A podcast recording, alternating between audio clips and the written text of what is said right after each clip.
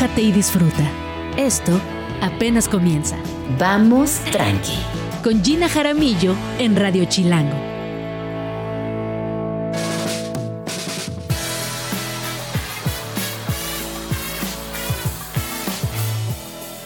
Muy buenos días, son las 11 de la mañana en punto. Hoy es jueves 14 de septiembre. Mi nombre es Gina Jaramillo y a partir de ahora y hasta la una de la tarde estaré con ustedes aquí en Radio Chilango. Primero que nada, ofrecerles una disculpa. Eh, traigo los oídos sumamente tapados. No sé, no sé qué, tengo, así que si me escucho rara, una disculpa porque yo también me siento rara al hablar, eh, pero ojalá que esto pase pronto. Oigan, pues el día de hoy tenemos eh, un programa muy interesante, muy movido y también muy patro, ¿eh? tengo, tengo que decirlo. Eh, Hablaremos de la exposición de Francis Alice en el MOAC con Virginia Roy, esta exposición que justamente invita a una reflexión en torno a lo lúdico, a la importancia del juego desde la primera infancia y como bien sabemos, eh, el juego es algo que atraviesa prácticamente a todo el universo y Francis Alice ha presentado esta exposición que, repito, ya está eh, por llegar a su fin. De hecho, este es el último, el, último fin de semana donde la podrán visitar y que de verdad es preciosa, desde la museografía que es muy movida, eh, hay unas sillas eh, con rueditas y ustedes pueden ir y venir por todas las salas y ya estaremos platicando de esto más adelante, pero es increíble ver estos espacios museísticos convertidos en salas literal de juego. Eh, también estaremos hablando con Nena Monstruo acerca de los libros de texto gratuito. Un tema que ha ido, ha venido, muchísimas personas hemos estado en estas conversaciones a favor, en contra, opinando, guardando silencio, pero es una realidad. Quienes crecimos en este país conocemos muy bien, conocemos de cerca estos libros de texto gratuitos y mi queridísima nena Monstruo nos va a platicar acerca de los secretos que hay detrás de los libros de texto gratuitos, pero de los de antes. Así que estén pendientes porque esto se va a poner muy interesante.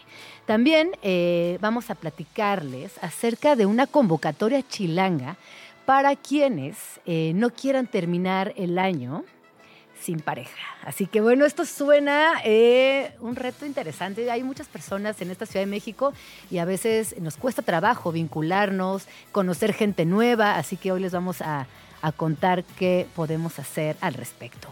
Y también hablaremos acerca de tips de maridaje para la cena de independencia eh, en nuestra sección Ciudad Líquida, porque sabemos que no es lo mismo comerte un plato de mole con agua simple o un pozole con una chela que unas flautas con un mezcal. Todas estas combinaciones pueden ser, eh, pues si no mortales, muy pesadas y muy difíciles de digerir. Y hoy les vamos a dar aquí una guía muy práctica para que comen y beban sin fin. Y lo más importante, que no se sientan mal. Ciudad líquida. Que la ciudad no te liquide. ¿Qué te tomas? 11 con 7 minutos, ya estamos aquí de regreso en Vamos Tranqui. Y antes de entrar de lleno a Ciudad Líquida, eh, quisiera hacer eh, solamente un breve comentario. Ayer en la noche, mientras revisaba redes sociales y Twitter, me encontré con esta triste, lamentable noticia que a pareciera increíble que en 2023 estamos teniendo estas conversaciones, pero ustedes sabrán que ayer en la Cineteca Nacional hubo una escena de discriminación importante, fuerte, dolorosa, ya que eh, una mujer trans al usar el baño de la Cineteca fue sacada del lugar con violencia, con insultos. Eh, y bueno, hay un estudio por ahí que arroja que el 70% de las personas trans han sido discriminadas alguna vez al utilizar los baños. La verdad es que yo no le quiero dedicar energía a esto, solo quiero decirles que por favor seamos cuidadosos con nuestras palabras, seamos empáticas, seamos personas respetuosas.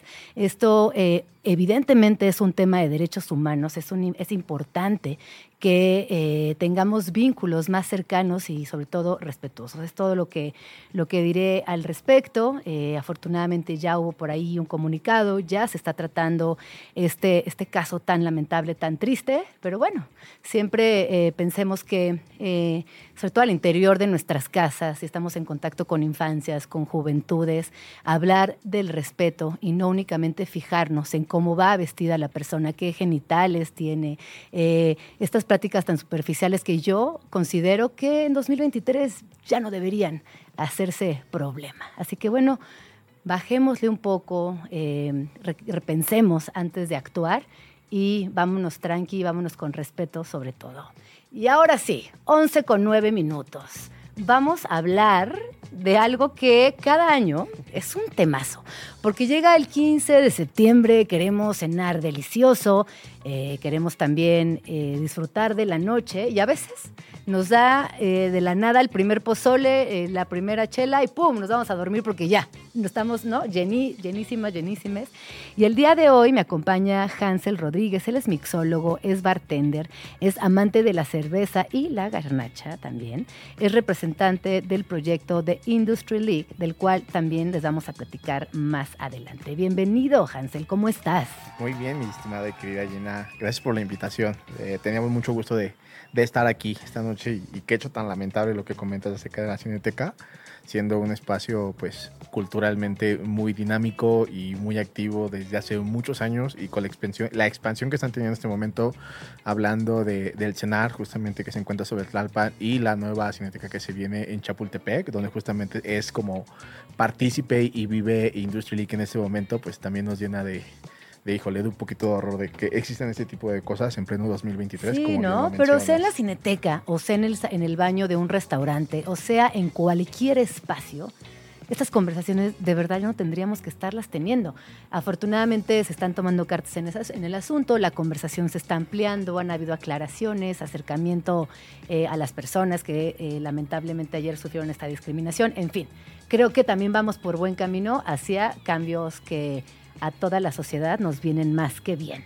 Oye, ¿y, cómo decir en este momento? ¿Es empanzonados, empanzonadas, empanzonades? Empanzonades. Empanzonades. Me dio el mal del puerco. me dio el mal del puerco. Me, dio el mal del puerque. Del puerque. ok, pues fíjate que justo algo que tú bien mencionas es como, eh, eh, quisimos detallar como cinco tips que son bien importantes al momento de la cena y que también quisimos detallar como qué maridajes pueden ir a cada uno de los alimentos o platillos que vamos a degustar durante la noche, ¿no? Sabemos que lo primero que se llega a picar es como la tostadita muy sencilla con un poquito de crema, con un poquito de queso, sin antes de ponerle como toda esta onda de la tinga, el guisado, la pata, etcétera. Y sabemos que eso se puede acompañar muy bien con una, con una bebida que es súper mexa, el tema de el tequilita bandera. Exacto. ahora, aquí existe como un tema de qué lleva el tequilita bandera, ¿no? O sea, porque ah, eso sí, eso es como una gran incógnita. Eh, sí, justo. Aclárala, por favor. Anoten aquí, por favor, los detalles para que, para que no se repita la receta, porque por ahí dirían, al buen entendedor, pocas palabras. y en la cantina nunca nos van a decir qué es lo que lleva, ¿no? Algunos dicen que lleva granadina, o grenetina. Algunos otros creen que lleva como caldito de camarón. Y sí, ¿eh? en algunos ah. lugares como tal vez pescaderías o al estilo Mazatlán, Sinaloa, eh, pegado al mar Pacífico, al mar Cortés, sí es muy detallado que justamente se pueden ocupar, ejemplo, el caldito de camarón con jugo de limón, salsa Maggi, salsa inglesa eh, y algunos otros le pueden agregar inclusive como algún destilado y eso, y eso ya es parte como de este de, este color rojo que justamente identifica el tequila bandera. En la Ciudad de México sabemos que le ponen, no vamos a mencionar la marca, pero sabemos que es un jugo de jitomate que se ocupa para crudear. Exacto. Exacto. Y este mismo se le incluye tantito jugo de limón, salsas diferentes, salsa chile inglesa, piquín. chile piquín, etcétera, un poquito de sal se le agrega un juguito de limón, un cubito de limón y, un tequilita. Y con eso damos como, es como el banderazo, la luz verde, justo como para arrancar la noche. Oye, ¿qué te parece si yo te voy diciendo los platillos y tú me vas diciendo con qué podemos maridar? Dale, con ¿Te parece? Eh, tú habías dicho que al inicio, pues siempre se arranca con las típicas tostadas, ¿no? Tenemos esta, esta ya tenemos el maridaje, tostada con tequilita de bandera. Luego vienen eh, bueno, al menos en la casa. Muchas gracias, mami. Hay que mamá hace un pozolazo, por esto, pero más adelante vamos ahí. Quesadillas. Cuando están los quesadillas y los sopecitos, que casi siempre van de la mano, eh, las quecas y los sopes, ¿con qué recomiendas que nos tomemos esto? Pues bueno, toda esta garnachería muy, para, muy característica y particular del México folclórico y popular. O sea, la quesadilla. La flauta. La flauta. Que si el sopecito. El pambazo, ¿sabes? Todo esto va muy acompañado, en todo caso, de una cerveza lager, que si tú no lo sabías, Ah. México en general, y no como, o sea, eh, no como país, sino, sino en general la, la- la ciudad capitalina, son de las ciudades que más consume cerveza a nivel global. Se me lo puedo imaginar, ¿eh? Ahora, por ahí dice, la cerveza se debe tomar a temperatura ambiente, pero no debes de calcular temperatura ambiente. Ejemplo de Bélgica o ejemplo con la de la ciudad, el calor de la. Ciudad Sí, de México, sí, ¿no? sí, sí. Aquí la, la cheve, entre más fría, mejor. Sabemos que es algo que es bien refrescante, sabemos que es algo bien fresco y sabemos que es algo que con la salsa y la carne y algo muy graso que pues, nos proporciona toda esta ingesta de calorías de las garnachas, se va a equilibrar completamente. La, la famosísima corta la grasa. Oye, y luego hay otro mito que dice que eh, también con chesco. Pues con refresco. yo aquí no aquí no, no discriminamos a nadie, pero no, no somos amantes del refresco. O sea, si te vas a, eh, actualmente si te vas a tomar algo que te hace daño, pues mejor que te tomes algo que te hace daño y que te sepa rico, ¿no? O sea, no te vas a tomar un refresco que sabes que te, te va a joder los riñones a tomarte una cerveza que es bien refrescante, es bien rica, además te va a relajar. A, a tomarte un refresquito que más adelante, híjole, te va a doler. Sabemos que te va a doler. Entonces, cuida mucho esos riñones porque no tienes dos. Oye, y una, una pregunta que nos están haciendo aquí en las redes, muchísimas gracias, arroba César C. Nos pregunta si es verdad que la cerveza se quema. Claro. O sea, si es eso que si la sacas del, del refri, está fría y se calienta, o sea, como ese proceso de que se quema la chela. Sí, sí se Es quema, verdadero. Sí se quema la cheve, pero eh, organolépticamente hablando y profesionalmente hablando, como dirían los maestros cerveceros, eh, tiene un proceso de oxidación. Pero como en México, sabemos justamente que eh, no vas a un lugar y le dices, no vas con la señora de la tienda de la esquina y le dices, oiga señora, su, su cerveza está oxidada. Acostumbramos a decir que la cheve está quemada. Entonces, imagínate, la cerveza se quema a través de los rayos ultravioleta, que son justamente como característicos del sol. Al momento que entran con la botella, que es de color transparente, todos sabemos de qué botella estamos Ajá, hablando, ajá. eh, justamente se quema la cerveza. Entonces, Recomendaciones para que tu cheve no se queme. Primero, no hagas cambios drásticos de temperatura. Segundo, siempre consume cheve en lata. O sea, la, la cheve en lata es mucho más fácil de consumir. A nivel global, las, las cerveceras eh, y más importantes están produciendo más cerveza en lata. Es más fácil que para ti cargues un cartón de 24 latitas que de 24 botellas. Ahí está un gran tip. O la sirves en un vasito. Eso siempre. Eso sie- siempre, Eso eso siempre. Eso siempre. siempre. Ajá, de la lata al vaso. De la lata al vaso. Oye, bueno, sigamos. Dime. Chiles en nogada. ¿Qué onda con los chiles en nogada, Hansel? Pues mira, fíjate que los chiles en nogada sabemos que tienen un alto y grado de complejidad justamente al momento de elaborarlos. Son elegantísimos los chiles en nogada. Tienes que respetar. eh, Sí. eh, imagínate que llegas al departamento de Gina. Te, se esmeró cuatro horas en hacerte los chiles en nogada. Seis, seis horas preparando esos chiles en nogada. ¿no? Y tú llegas y le dices, oye, abre una caguama. Híjole, te- te- híjole, híjole, ¿no? Entonces, creo que tienes que respetar este, profe- este profesionalismo, estas ganas que Esta le puso. el- dedicación. esta dedicación.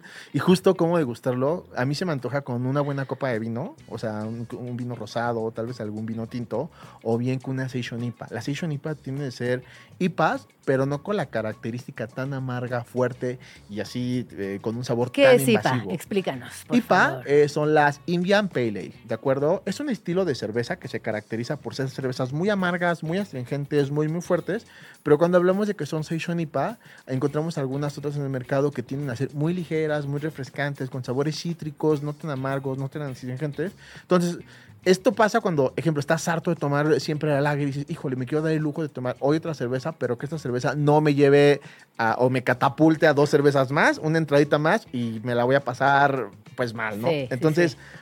Justo, respeta la, el, platillo fuerte, respeta esta individualidad, esta individualidad, respeta como todo esto que justamente conlleva el chile en nogada, que es como el, el ahijado justamente de la fiesta, como el hijo de la fiesta. ajá. Y, pero tampoco sin llegar como a- al tema de, pues me lo voy a pasar con una agüita, ¿no? O sea, también se vale pasártelo con una agüita, pero yo preferiría una dorchato, algo de Jamaica, algo de limón con chía, ¿no? Algo que sabe a México. Sí, sí.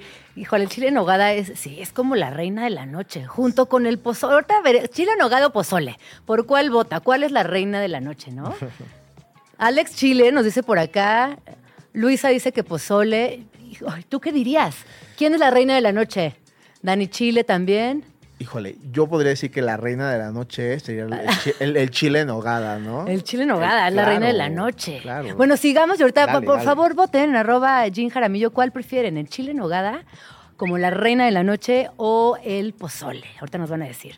Eh, luego vienen los famosísimos tacos de guisado, que esos también, pues depende de la familia, de la tradición. Hay quien come chorizo con papa, hay quien come picadillo, hay quien come rajas, al picón. Eso ya creo que cada familia tiene estos guisados que son muy emblemáticos, pero no importa el guisado que decidan servir esa noche, ¿con qué nos recomiendas eh, tomarlo, Hansel? Pues mira, aquí es bueno que lo comentemos porque no solo es mismo los guisados de a lo mejor de, de Iztapalapa, que a lo mejor los guisados de la Cuauhtémoc, que los guisados de a lo mejor de nuestros amiguitos de, alguna otra región del país, ¿no? Entonces, conceptualmente hablando, se han hecho como nuevos platillos que son estandarizados y popularizados, ¿no? Como la tinga de salchicha, o sea, que son cosas como, cosas Claro. que, que son nuevas. Eso y suena no- muy chilango. Exacto, la tinga de salchicha, y, es, y es Sí. de puestito de taco de guisado. No veo en Chiapas a nadie comiendo Tinga de salchicha. tinga de salchicha, la verdad. O bueno, o la lasaña de papa. la lasaña de papa, exacto. Entonces, para, este, para esta hora de la noche, Ay, qué divertido que es comer, qué rico. ya llevas, imagínate que ya llevas un tequila, ya llevas una copita, una copita de vino, ya llevas a lo mejor una cheve. Entonces, lo que necesitas es reducir tu ingesta de calorías, porque si te tomas otro vaso de cerveza, te vas a sentir empanzonado. Y a dormir. Empanzonada de. Y ya no, de ya, ya no te va a llegar el pozole. Ya no vas a llegar Sí. el pozole.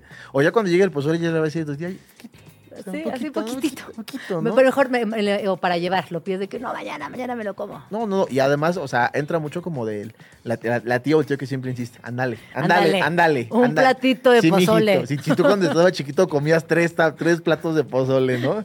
Y de pozole de la Guerrero, de ese de plato hondo, así completamente, ¿no? Entonces, eh, aquí recomendam- recomendamos mucho el tema de la cerveza light, ¿de acuerdo? El, el tema de la Mm. Cheves Ultra o el tema de estos hard seltzers que son como nuevos en el mercado en, en México, pero ya son viejos a nivel global, ¿no? En, Mex- en, en México y a tendencia a nivel global, la ingesta de, de menor alcohol es tendencia en este momento. O sea, eh, hay, un hay dos temas. El primero, el tema de los draft beers y los draft spirits, ¿no? O sea, de que tú consumas, que el alcohol que estés consumiendo cada vez sea menor, pero de una mucho mejor calidad, ¿de acuerdo? Y al revés, que el alcohol que tú, que tú estés consumiendo tenga una baja ingesta en alcohol, una baja ingesta en calorías. Y como no recordar, todos tenemos un amigo que le pega al keto, que le pega al fitness, que el otro día hace senderismo, que el otro día hace ciclismo, o que le pega al soccer. verdad. Exacto. Entonces, o sea, ya, ya no estamos Saludos, Ya- saludos a ese amigue. ya no somos, ya no somos tan chavo, chavo. Entonces, justo en esta onda de cuidarse este chavo que ya no está tan chavo, es, eh, entra esta idea como de, oye, pues tómate algo como mucho más ligero, algo que te pueda dar, seguir dando la pauta, que pues bueno, son las 12 de la noche, sabemos que la vas a parar a las 3 de la mañana si bien nos va, entonces, pues bueno. Entonces ¿qué vamos me- tranqui, vamos tranqui. Llévatela relax, Sí, ¿no? claro. Como el programa, vamos tranqui, ¿no? Sí, sí, sí, de acuerdo. Oye, vamos a cambiar. Aquí estamos llegando a la parte más emblemática de la noche mexicana. ¿Y qué pasa en esas noches mexicanas? Subimos la voz, ya ponemos música, empezamos con las clásicas y entra por aquí la viquina. Ah, exacto, la viquina con la tía y con la reina de la noche, el pozole. Ok, sí, eh, pues mira, el pozole aquí tiende a, a igual ser muy, muy popular y no hay una estandarización del mismo, ¿no? Hay quien le gusta campechano, hay quien le que lleva cabeza, carne de puerco, carne de pollo, hay quien le gusta ya vegan, que ya hay pozoles vegan. Me encanta el pozole Exacto. vegano. Y también ya hay pozoles así que... Hay híjole, rojo, hay verde. O sea, yo, yo he probado pozoles con, con suadero, imagínate. O sea, o sea pozoles Wow. así que ya es así que, oye, o sea, a ver, Ya, qué imaginación. Sí, sí, claro, son como los esquites. Exacto, como los quites con. Ah, pues sí, con suadero, justamente, Exacto, que están justamente. ahora de modaza en la Ciudad de México. Entonces, aquí eh, quise hacer una buena recomendación, y el cual es una, una coronita, ya sabemos que no puede decir la palabra, pero no vamos a decir la, la palabra completa, y un mezcal. Y un mezcal, un mezcalito. En Oaxaca, Gina, hay una costumbre que se llama patada y coscorrón, que significa tomarse un mezcal con un chaser de una cerveza lager, ¿de acuerdo? Entonces, sabemos que el Pero de un mezcal- jalón, no. No, o sea, tranquilito, leve, leve, llévatela sí, bien. o tranqui, sea, ya- sí. vamos tranqui. Entonces, Sí. fíjate que esta onda es- está muy bien. Te voy a comentar por qué. El pozole tiende a, ser un caldo que por la carne no se pudiera sentir tan graso, pero que cuando la ingesta empieza a ser muy alta, pues bueno, ya empiezas a sentirte como sobresaturado por el tema de la grasa, por toda la ingesta que ya llevamos Por justamente. todos los ingredientes por todos los ingredientes alimentos, entonces, y todo eso rábano, lechuga, o sea, es una torta. Orégano. Exacto. En, en Colima hay algo que se llama pozole seco, donde la reducción de maíz se hace con manteca y queda como una tostada. Híjole, no tienes idea, la cosa más fina y rica del mundo. qué Entonces, delicia. aquí se acostumbra acostumbra mucho el tema como de un mezcal, que sabemos que va a ser seco y justamente te va a hidratar un poquito el tema de la coronita, pero va a ser un sabor completamente equilibrado, respetando la ideología o el sabor del pozole completamente. Claro.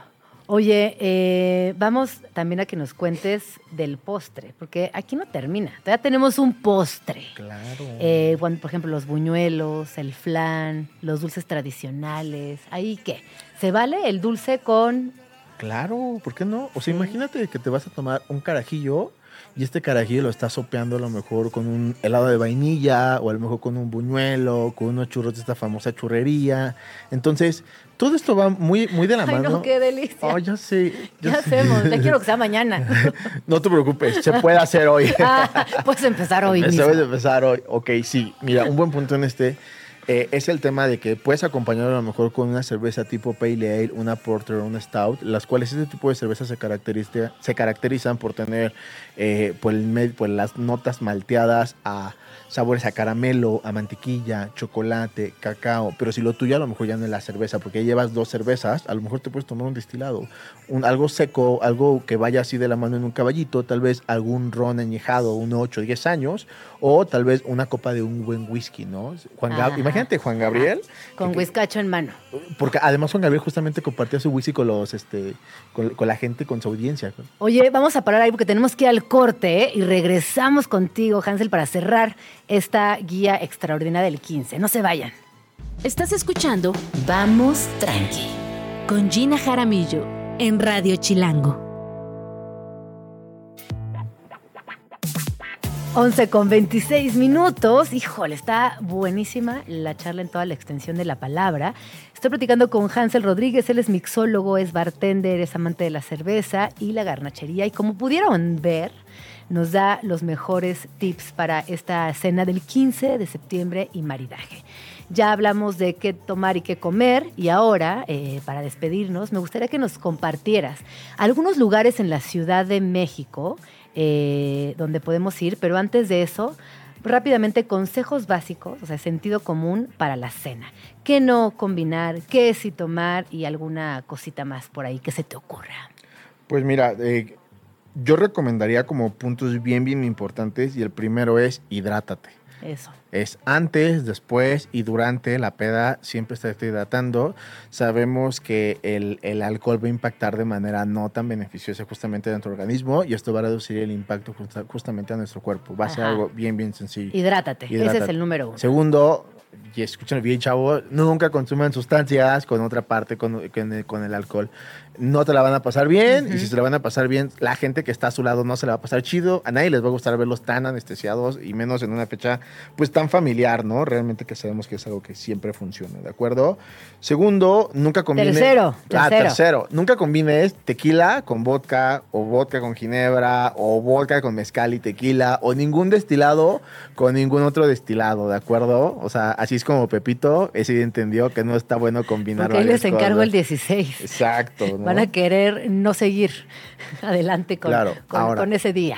Ahora, cuarto consejo, todo consumo con medida, ¿de acuerdo? Ya que vemos que todos consumen con medida, solo José José tiene derecho a tomarse sus cubas de José José. Exacto. Si no eres José José, evítalo. Exacto. cabrón. Oye, Hansel, y ahora sí, danos, por ejemplo, dos o tres lugares donde podamos comer muy rico y que tengamos un maridaje también ad hoc.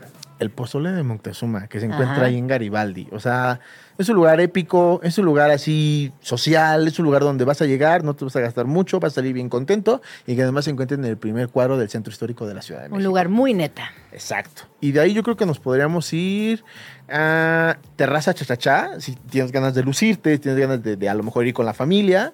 Sin indudablemente sabemos que van a tener como una buena barra libre, van a tener una buena, un buen maridaje a tres tiempos justamente de buena garnachería y buena pozolería.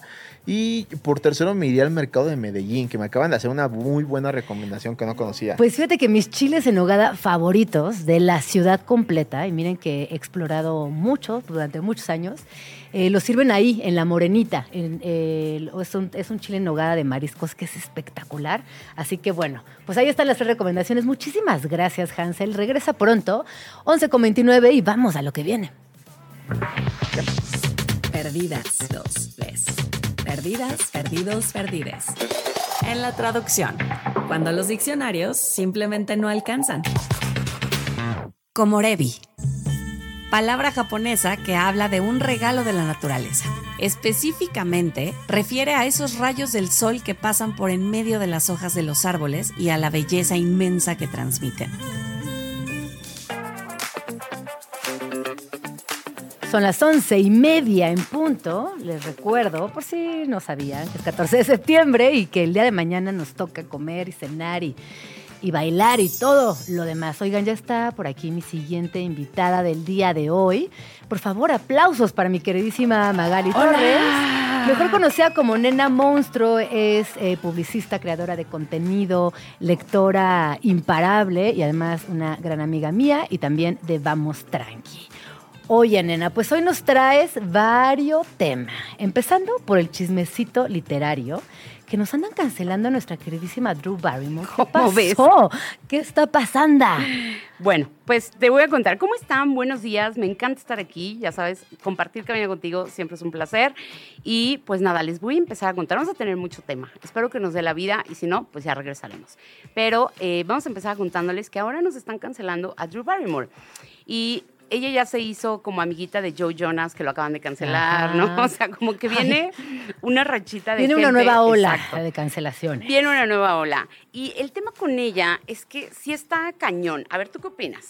Resulta que, ¿y por qué tiene que ver esto con literatura o con libros? Resulta que Drew Barrymore, eh, pues ella estaba junto con, ¿te acuerdas que está esta, esta huelga de escritores, ¿no? Sí, que sí, ya llevan sí. tres meses y que la verdad, pues no se ve para cuándo. Entonces hay muchas series que van a estar paradas, muchos talk shows como el de Colbert, como el de Jimmy Fallon, ¿no? Este, todos ellos de alguna manera utilizan a sus guionistas, utilizan estos guionistas que, que están ahí.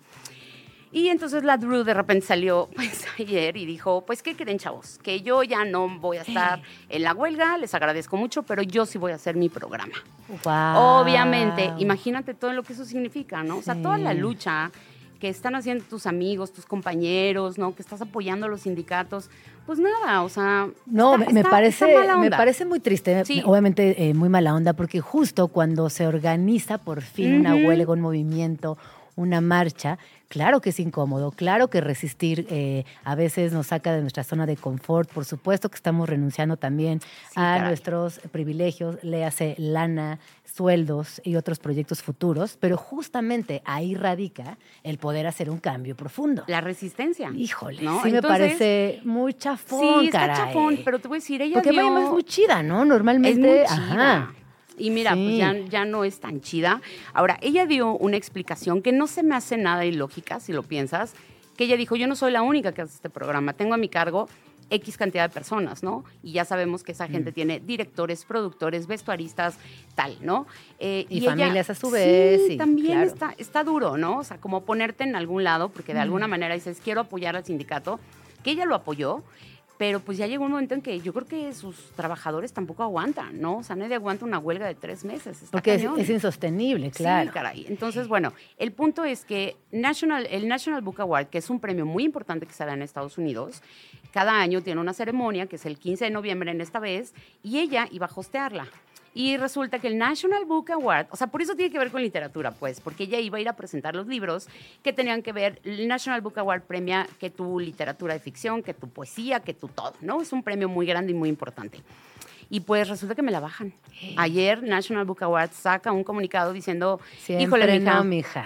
Te agradecemos mucho, pero pues no estamos con No estamos para traiciones. traidoras". No estamos para traiciones. Literal, no estamos para traiciones. Entonces, eh, National Book Award, su comentario fue muy, esperemos que tú también entiendas nuestra posición. Porque ella cierra su mensaje diciendo, espero que entiendan mi posición. Entonces, National Book Award, pues le contesta de alguna manera igual, esperamos que tú y tu equipo entiendan nuestra posición. No, pero yo creo que también Está eh, cañón. esta postura tiene una tercera parte fundamental, eh, que es el público. Y quizás Sí. eh, ahí veremos también mu- muchos de los resultados. eh, quizás muchas personas dejarán de ver el show, otras la, la apoyarán. En fin, es un tema muy complejo porque claro que en amba- ambas partes tienen un poco de razón. Sin embargo, yo me quedaría con la huelga.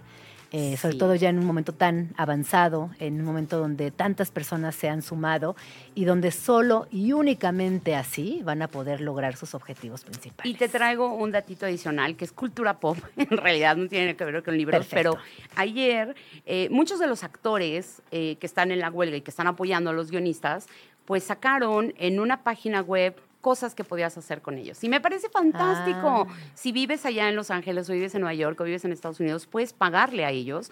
Hay uno que te pasea a tu perro. Me encanta. Me encanta. ¿no? Digo, Sí. el paseo te cuesta 610 dólares, pero oye, estás ayudando a la huelga, estás ayudando a la gente que está pues sin chamba esas tres meses. Hay una que es la que sale en Orange is the New Black, eh, está guapísima, ¿no? Que ella dice, yo puedo ir a un café de Starbucks contigo y voy a hacer como que te conozco. Te cuesta 2.800 Casi dólares. como un sketch. Ajá, 2.800 dólares la cita conmigo, ¿no? Y así hay un montón, un montón que están ofreciendo o Zooms o pláticas o ya sabes, como cosas para que ellos reúnan esos fondos y puedan entre todos, pues oye, empezar a pagar las cuentas. No, es que te pones a pensar, Sí, evidentemente quienes están en la élite de la actuación eh, perciben unos sueldos, eh, unos salarios altísimos, pero además tienen ahorros y seguramente tienen eh, negocios y cuentas bancarias muy llenas y propiedades, pero la escala es gigantesca. Hay muchísima gente que trabaja en otras posiciones que no son visibles y que también le están pasando muy mal. Ujú. Sí, y entonces pues ese era el chismecito Me que encanta. tiene que ver con libros Y Drew Barrymore. y que pues ya nos bajaron a la Drew y ya no las cancelaron. Entonces vamos a ver qué pasa. Vamos a ver qué pasa. Vamos a ver qué, qué pasa. Ya les traeremos eh, pues la los actualización. La actualización actualizaciones. este importante eh, es. momento. ¿Qué más nos traes el día de hoy, nena? Es que esto está genial porque. Ay, cómo es- hemos hablado de los libros de texto, muchísimas escuelas drama, ¿no? los están utilizando este año hasta que tengan una revisión, en fin, ya sabemos que ha pasado de todo, pero no, no, eso ya lo sabemos. ¿Qué es lo que no sabemos, nena? Mira, hay algo que es, eh, ahora que regresaron los chamaques a la escuela, pues era muy interesante para mí contarles la historia de, a ver si tú te acuerdas.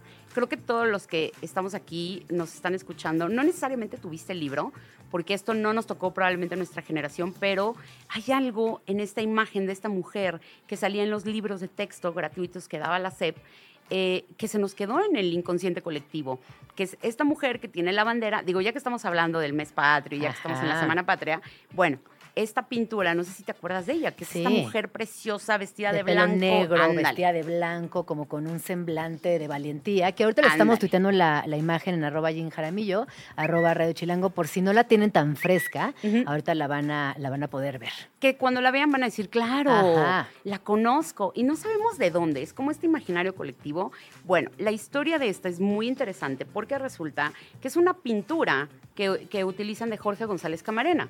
Jorge González Camarena, como sabemos, fue un gran muralista y si se lo preguntan, sí, era el hermano de Guillermo, el que eh, fundó, bueno, el que El que inventó, la televisión. la tele- actual. Es que les darían de desayunar en esa casa, ¿no? Sí, a, mí, ¿no? a mí me impresionan esas familias donde un Todos par son ajá, exitosos. to- y hacen cosas increíbles y Ya me sé. fascina, me fascina. Y siempre me clavo y observo y digo, ¿qué pasará en esas familias? Pero bueno, ¿Qué les darán de desayunar? ¿Qué les toda de desayunar? Bueno, pues entonces este eh, Jorge, de repente un día paseando por Tasco, se encuentra con una muchacha que se llamaba Victoria Dorenlas, que es esta mujer que sale en los libros de texto, está preciosa, valentosa, ¿no? Fiera, potra, que se ve imponente, en los libros. Imponente. Y pues eh, fíjate que la historia eh, se convierte en algo muy chistoso, porque todo mundo tiene esta versión de la historia, pero no es así. Te voy a dar el twist. Resulta que todo mundo cree o tiene la versión de que Victoria, eso sí es cierto, Victoria era una chavita que tenía 16, años- 16 años, trabaja como mesera en un bar de Tasco, donde se juntaban muchos intelectuales, muchos pintores y mucho todo. Y ahí es donde se conoce, donde Jorge la ve y dijo, wow, no, no se enamoró de ella ni fueron No, novios, nada. claro. Nada más la vio y dijo, wow, con tu belleza, quiero que estés, que seas mi musa. Y la historia primera, el primer chisme, dicen que ella dijo que no, porque tenía un marido que era guardaespaldas y que los iba a matar y que si no sé qué. Y pues que Jorge dijo, bueno, pues está bien, no, no lo hacemos y listo. Y la historia, el chisme es que un día Jorge regresa y ve un moño negro en la casa de Victoria y dijo, chin, ya me la mató. Ya. ya este tipo ya me la mató. Y resulta que no, que el que se había muerto era él. Entonces, según ella ya tenía la oportunidad de posar para Ah. Jorge.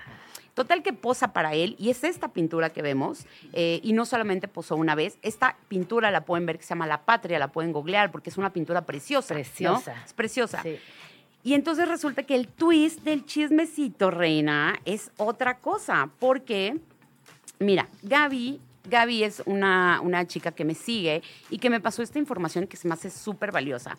Y literal se los voy a leer porque la información es muy exacta. Dice, oye, en esta ocasión hay algunos datos que son erróneos y que no solamente son tuyos, sino que está a nivel general, ¿no? Dice, eh, la mujer cuyo nombre completo es María Victoria de los Reyes Dorante Sosa, según consta en el acta que figura en el archivo de la localidad, fue la séptima hija de Rodolfo Enríquez Dorantes y Micaela Sosa. En 1950 se casó con Rodolfo Rubio, quien no era guardaespaldas, sino un sargento primero de la Policía de Tránsito en la Ciudad de México. Y tuvieron dos hijos, Rodolfo y Micaela. Victoria siempre le gustó modelar trajes típicos y Rodolfo nunca se opuso que ella trabajara con Camarena. ¿Ves, ¿Ves cómo se hacen los Ah, chismes? híjole. ¿Cómo se hacen los chismes? Dice, por datos y documentos entregados por la hija, o sea, por Micaela, se sabe que Victoria muere en el 2004 y él en el 2010. Ella pudo modelar para el afamado pintor sin ningún problema. Ajá, o sea, el marido cero. nunca le dijo... No lo hagas, está Exacto, prohibido. Exacto. Y toda esta información se sabe gracias a Ilusca Mejorada, que así se llama, la encargada del Archivo Municipal de Tlasco, que ella es la que tiene el acceso a todos estos documentos. Y ustedes pueden verificarlo. Eh, No es, una, no, es, eh, no es algo que esté escondido, no es algo que tal. Entonces, quien ha tenido acceso a los documentos y a los herederos de la familia Rubio Dorantes es ella y los tienen en ese archivo, porque se considera parte de la nación, pues, o sea, ella es una figura muy importante. Estos documentos están todos para consulta en la página del archivo de Tlasco y lo pueden consultar. Entonces, Me es la verdadera historia. espectacular. Y es que, exacto, es esta persona que nos acompañó a lo largo de nuestra educación primaria, eh, que siempre estuvo ahí eh, y que además ahora sabemos toda la historia. Eh, no sé, yo no sé, Yo no sabemos me cómo acuerdo lle- si la tuve, yo no sé si la. A ver.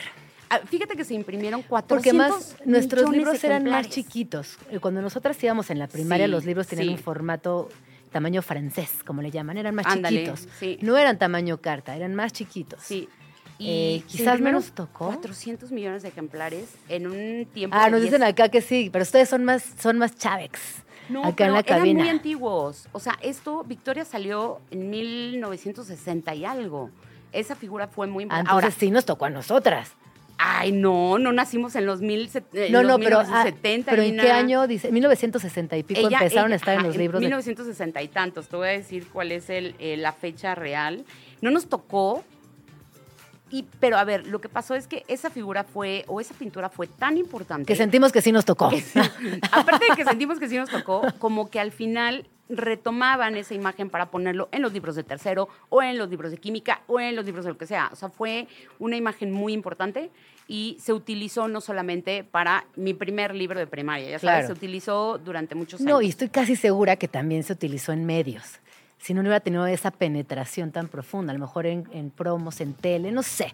Creo Pues que a lo mejor sí. Sí, creo que tuvo una, una, este, una presencia más allá de los libros, y lo cual me parece extraordinario y me parece genial Y esta ahora, historia. ella, fíjate que no solamente posó para La Patria, que así se llama, eh, también posó varias veces eh, para González Camarena. O sea, no solamente fue su musa una vez. Digo, esta fue la más famosa, Ajá. pero si quieren pueden buscar una pintura que se llama La Ventanita, donde es Victoria a también. ver, la ventanita. Ajá, se llama La. Ventanita y ahí está Victoria. Esa es la cara de Victoria y es una cosa preciosa la pintura. Y te voy a contar un chisme muy chistoso. Sí, sí, sí. Cuando yo puse este chismecito literario en mi TikTok, que no tengo esta referencia porque esta es exclusiva para ustedes, el twist que le dimos, porque no lo sabíamos, eh, alguien me vino a decir, oye, ¿qué crees? A partir del chismecito literario que pusiste en Facebook, donde, pues no sé, quiero suponer que es un grupo eh, que se dedica a comprar y vender arte, quiero suponerlo, porque son de Cancún. Eso sí, Ajá. me mandó la captura de pantalla y me dijo, yo estoy en ese grupo, por eso lo sé. Resulta que me manda la captura de pantalla donde está la pintura de Victoria, que están vendiendo. Hay una chica que es corredora de arte y entonces dice, tengo la fortuna de poner a la venta el cuadro original de Jorge González Camarena. Para los que no sepan, esta belleza se llama La muchacha del diablito, que también se conoce como La muchacha de la ventana. Si ustedes lo buscan, lo van, les van a Ajá, aparecer igual. Sí, sí, sí. Fíjate, adivina cuánto cuesta. ¿Cuánto? Ah, échale. Este. Fue en 1970. Él hizo esto en 1970, Do- está fechado y está firmado, o sea, es original. ¿350 mil pesos? No, hombre, échale más, mucho más. Eh, ¿Un millón de pesos? Más. 3 millones de pesos. Un millón novecientos. Vale mucha lana. Vale ¿no? mucha lana, pues es que claro. Mucha lana. Además, es un- además estamos hablando de un muralista, o sea, no estamos hablando de un artista que fuera de una categoría irreconocible. Ajá. Él fue uno de los grandes muralistas de México. De hecho, hay obra suya al interior del Palacio de Bellas Artes. Fíjate qué bonito. Así que eh, es- es un gran, que se gran llama artista. Las razas. Las razas y la cultura, me parece, eh, que también está Victoria, también está posando en esa. O sea, vaya, Victoria fue como su gran musa eh, para, para González. Ay, no, y es que el cuadro es una preciosura. Y está eh, bien bonito el cuadro. Es, es un cuadro que eh, se los voy a tratar de describir. Tiene una composición geométrica importante. Es un cuadro, o sea, podemos ver tres cuadros: el de la ventana, el marco de la ventana y la pared. O sea, como, como tres, tres, cuar- tres, tres cuadrados en estos tres planos y sale ella asomadita. O sea, tiene una cara muy bonita, una, Sí. una- unos ojos muy expresivos. No, es una gran pieza. También se las voy a, a compartir ahorita mismo. En Y fíjate que en la página de González Camarena, que yo me di a la tarea de buscar, él tiene la descripción de la muchacha del diablito y dice, toda mujer tiene por pequeño diablo ahí rondando.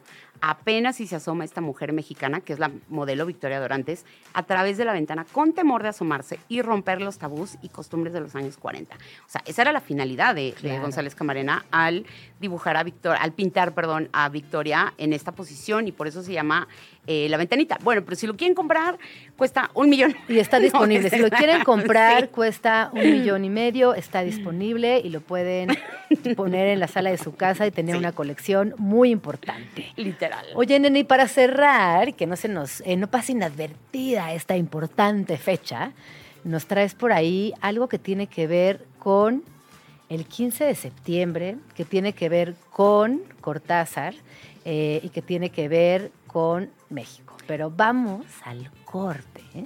Y regresamos para hablar. Ah, no, no, vamos al corte, que seguimos. Ah, perfecto. bueno. Muchas gracias, Luis, muchas gracias. Seguimos. A ver, ¿qué onda con Cortázar? Que yo sé, hemos dicho, es nuestro novio universal. Es nuestro novio literario. Es nuestro novio literario. Fíjate que Cortázar, eh, él tenía mucho amor por México, ¿no? Él nunca vivió per se como tal, como otros escritores como García Márquez, por ejemplo, pero él tenía mucho cariño por México. De hecho, el ajolote, que él tiene un cuento del ajolote, está basado en el ajolote mexicano. Bueno, él le pone el axolot, me parece, eh, y entonces hay muchas referencias de Cortázar hacia México, eh, que creo que quiero partir de ahí para... Hay un cuento de Cortázar que también se basa en la ciudad, y quiero partir de ahí para hablar de México como un personaje literario, ¿no? Como nuestra ciudad, nuestro país ha sido eh, relevante para muchos escritores que a partir de vivir aquí o de vivir a lo mejor en Veracruz o en Chihuahua o en Monterrey, toman a sus ciudades como un personaje. Y me parece muy interesante contar esto cuando estamos a 15 de diciembre, a- perdón, 15 de septiembre, eh, de todos estos libros que tienen como personaje central o que la ciudad es un personaje central en los libros, como el que leímos de Guillermo Sorno, Ajá. por ejemplo, ¿no?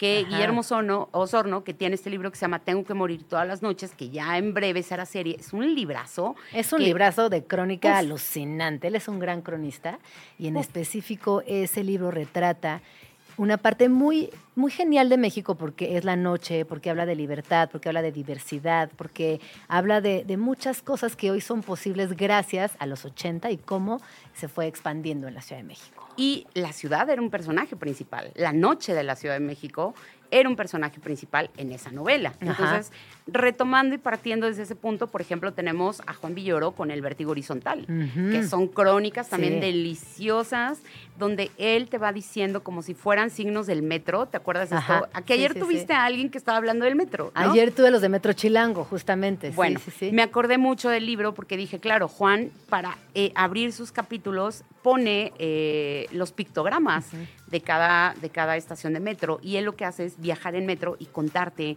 esta parte. Entonces me parece fabuloso porque la Ciudad de México es el tema central de Juan Villoro, pero hay un montón.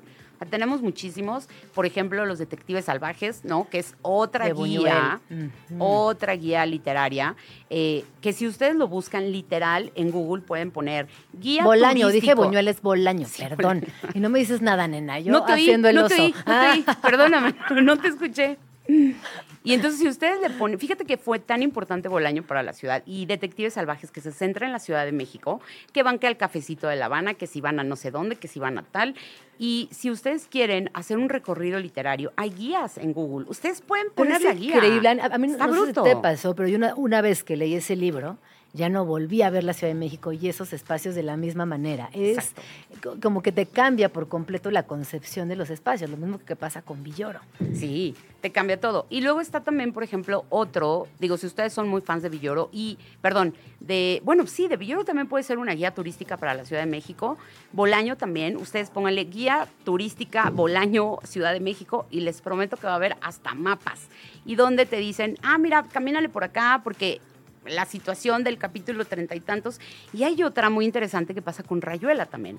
Cuando tú quieres hacer un recorrido literario, eh, si estás en París, pues le puedes poner recorrido literario Rayuela y hay Google Maps que te va llevando Claro. por todas las escenas de la novela en París. Lo mismo pasa en México con Roberto Bolaño, pero puedes hacer el tuyo con el de Juan Villoro, ¿no? Vaya, creo que los ¿Sabes? También tiene Almadelia. Yo sumaría ahí Almadelia en la cabeza de mi padre. Tiene, Tiene- ah, muchos claro, lugares, ¿no? Como que va mencionando colonias, este, puntos específicos, Claro. que también fácilmente podríamos hacer un recorrido literario eh, utilizando la ciudad como vehículo central. Oye, y yo me di la libertad de pedirle a, puse una historia de Instagram donde les dije, oigan, voy a estar en Chilango, pónganme aquí los libros centrales que tengan que ver con la Ciudad de México o México como tal, ¿no? Como personaje. Tengo unas respuestas increíbles. A ver, échalas. ¿Tenemos tiempo? ¿Cuánto Sí, tiempo tenemos? Tenemos tres minutos, así que Ay, dale, nena, dale. rápido. Mira, Pau Figueroa dice, ninguna eternidad como la mía o las batallas en el desierto. Claro, las batallas en el desierto, por ¿no? supuesto. Sí. Eh, la sombra del ar- eh, a la sombra del ángel de Carmen, ángel, claro, que es la historia de este Sí. Que, que tuviste a Carla esta semana y hablaron justamente de mm, Rivas Mercado. De Rivas Antonieta, Mercado, de ¿no? Antonieta Rivas Mercado. Esa es la historia de Antonieta, está buenísima. Erika dice, el murmullo de las abejas de Sofía Segovia, la historia la ambienta Ah. en Linares, Nuevo León. Sí, es Entonces, cierto. ahí está como personaje Linares, Nuevo León. Está, por ejemplo, estas ruinas que ves de Ibargüengoitia, claro. Está Aura Carlos Fuentes, que se sitúa en el centro, ¿no? Es una Además, cosa preciosa. preciosa. Eh, la saga de Casasola de Bernardo Esquinca, claro, todas las novelas de Esquinca se basan en el centro y en la Ciudad de México. Entonces también es un Lady D que se basa en Guerrero. ¿no? Lady D es, es un librazo, es súper duro, pero se basa en Guerrero. Temporada de huracanes. Temporada de Fernanda huracanes, Melchor. justo iba a decir, era Veracruz. Veracruz. ¿no? Y también este Paradise de Fernanda Melchor, que es en, en Veracruz, pero Sí. en, un, en, un, en un barrio cerrado, pero también sucede ahí. Pedro Páramo, ¿no? Eh, Pedro Páramo. Pedro Páramo. Está también eh, Elena Garro, que bueno, Ixtepec, eh, con los recuerdos del porvenir, es imaginario, pero es el pueblo donde ella nace, ¿no? Entonces, bueno, podemos encontrar una infinidad de libros que tienen como personaje central a la ciudad, donde la ciudad es parte interesante y es una propuesta literaria también de los autores. La ciudad más transparente de Carlos Fuentes, La no se nos puede olvidar, ¿no? Claro. ¿Cuál O- será tu favorita, nena?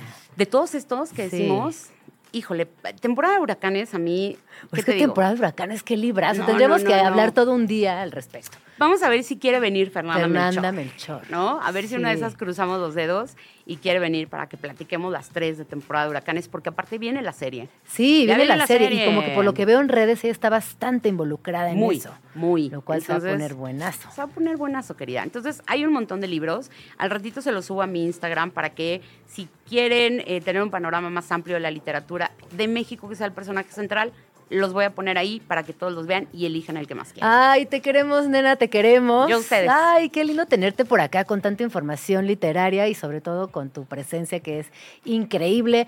Nena, ¿dónde está el chismecito literario? ¿Dónde podemos seguirte? ¿Dónde pues también o- acuérdense que Nena abre constantemente diplomados, cursos y talleres y que yo he tomado y son alucinantes. Tú has sido maestra también. Yo también he sido maestra. Así Sí, que pues nada, todos me pueden seguir en arroba nena monstro, mal escrito, con la U, TikTok, Instagram, Twitter. Y voy a tener próximamente a Gisela Leal. En septiembre vamos a tener la visita de la autora. A Sasheri también lo vamos a tener en Club de Lectura. Y a Liliana Blum también la vamos a tener en- de autora.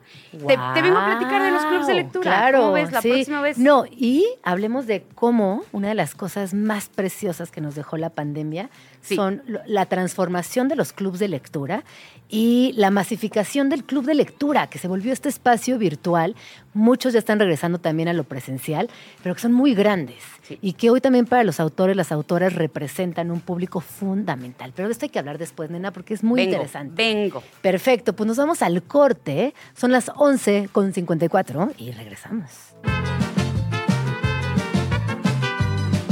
Plan tranqui. Museos.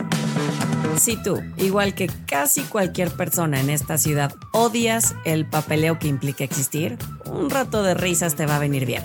Por eso, no te puedes perder la experiencia de visitar la exposición Que viva el papeleo de la artista Amalia Pica en el Museo Jumex. Y es que a ella en algún momento también le tocó ser víctima de la burocracia y de las consecuencias de olvidar el acta de nacimiento original con tres copias. Pero en lugar de enojarse, decidió montar una exposición para hacernos reír y recordarnos que siempre podemos tomarnos las cosas más divertida y tranquilamente. No importa que hoy el mundo esté dominado por la tecnología, el papeleo sigue siendo una de esas cosas insoportables que tristemente también son inevitables. En Que Viva el Papeleo, la artista argentina plasma en su arte el via crucis que ella misma pasó en Europa en 2017 cuando estaba buscando terminar el trámite para obtener la ciudadanía británica.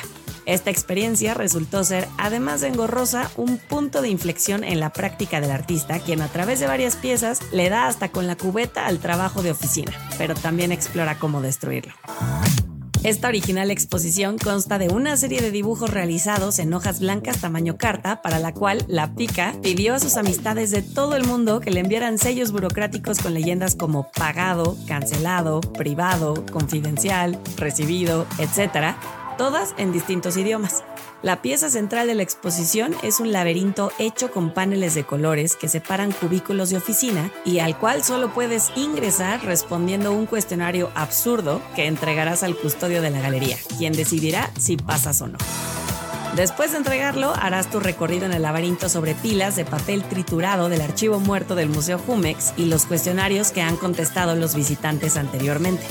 Cabe mencionar que todo el papel triturado se guarda y con la intención de no seguir contribuyendo al cochino papeleo burocrático, al finalizar la muestra, los custodios del museo, o sea, los asistentes, son invitados a participar en talleres para convertir los residuos en papel maché y que tenga un segundo uso.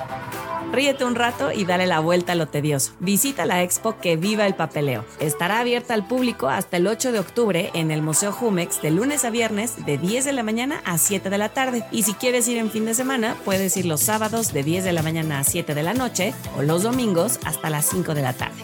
La entrada es gratuita.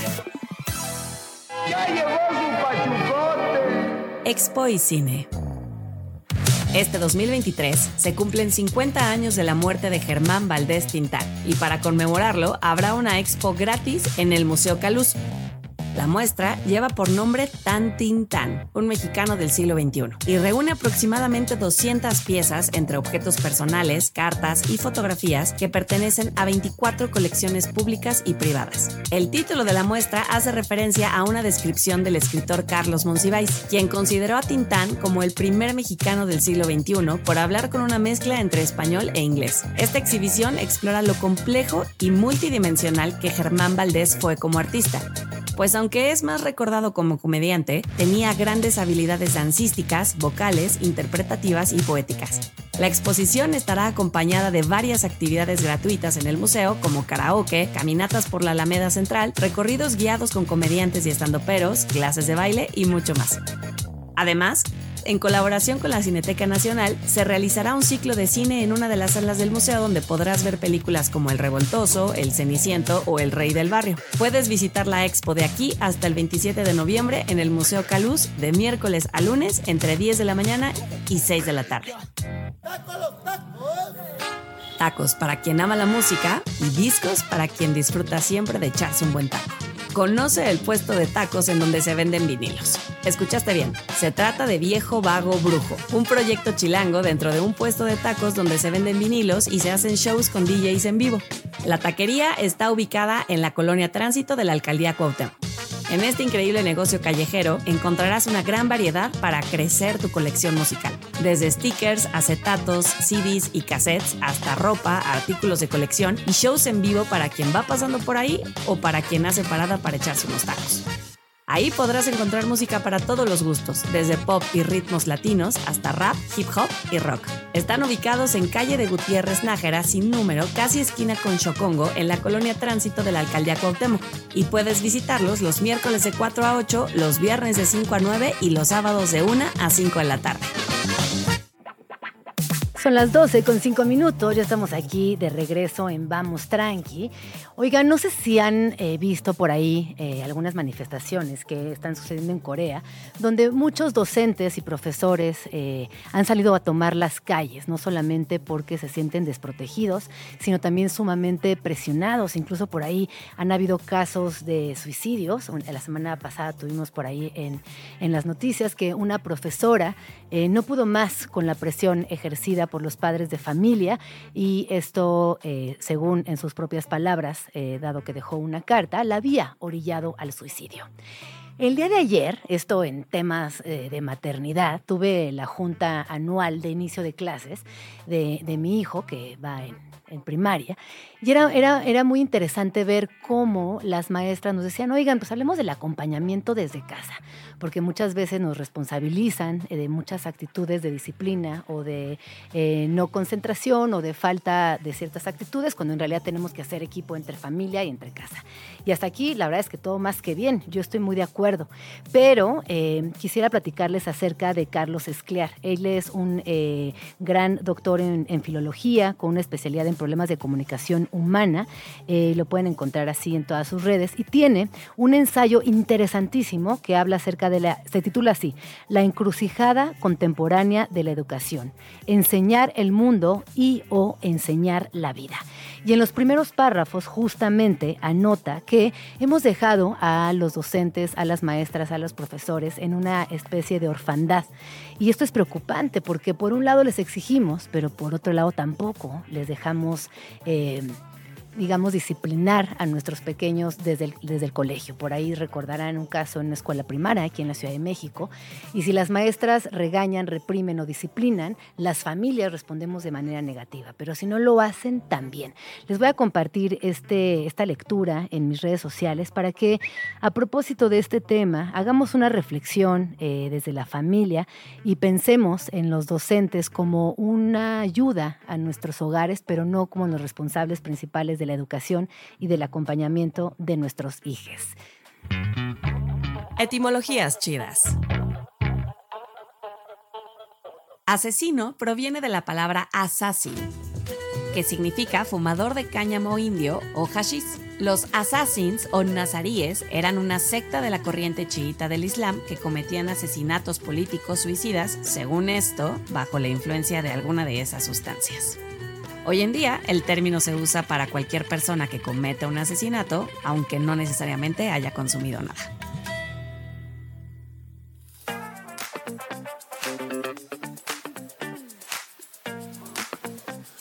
Son las 12 con 8 minutos, estamos aquí de regreso en Vamos Tranqui y vamos a platicar acerca de uno de los temas que sin duda atraviesa a la Ciudad de México.